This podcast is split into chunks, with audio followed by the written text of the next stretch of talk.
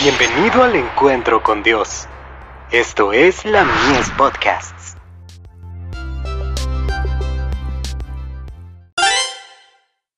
Hijos e hijas de Dios.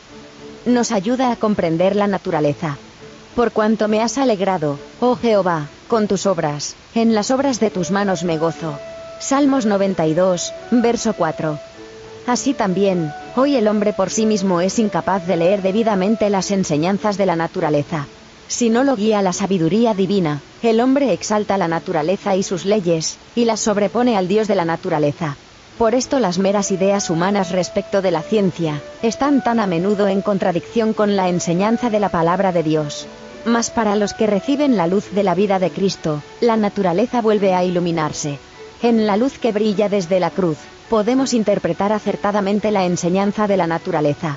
El Ministerio de Curación. Página 367.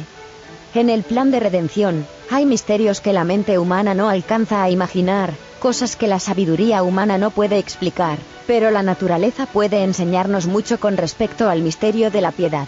Por lo tanto, permitamos que la mente de los jóvenes aprenda del libro de la naturaleza tanto como sea posible.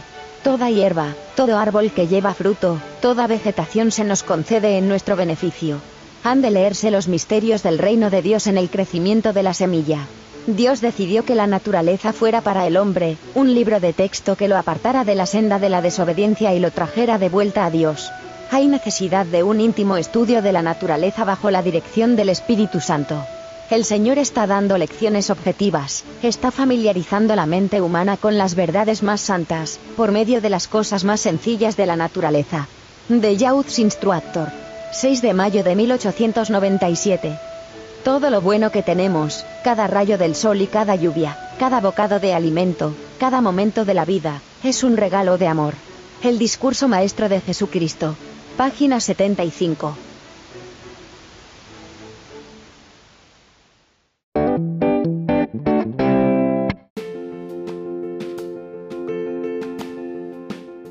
Visítanos en www.ministeriolamies.org para más contenido.